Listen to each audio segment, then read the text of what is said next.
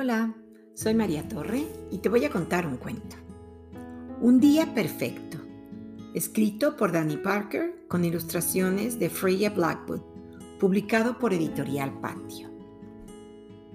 Empieza un día perfecto en el que tendremos tiempo de hacer muchas, muchísimas cosas. Al sol de la mañana, desayunar tranquilamente ponerse a dibujar.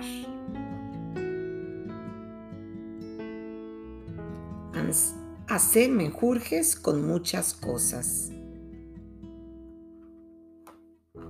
Reparar las que están rotas. Todo un mundo por explorar. A la sombra de un árbol, conversar respirar el aire fresco, compartir algún secreto, jugar con el viento tras la cometa. Un gran día lleno de emociones.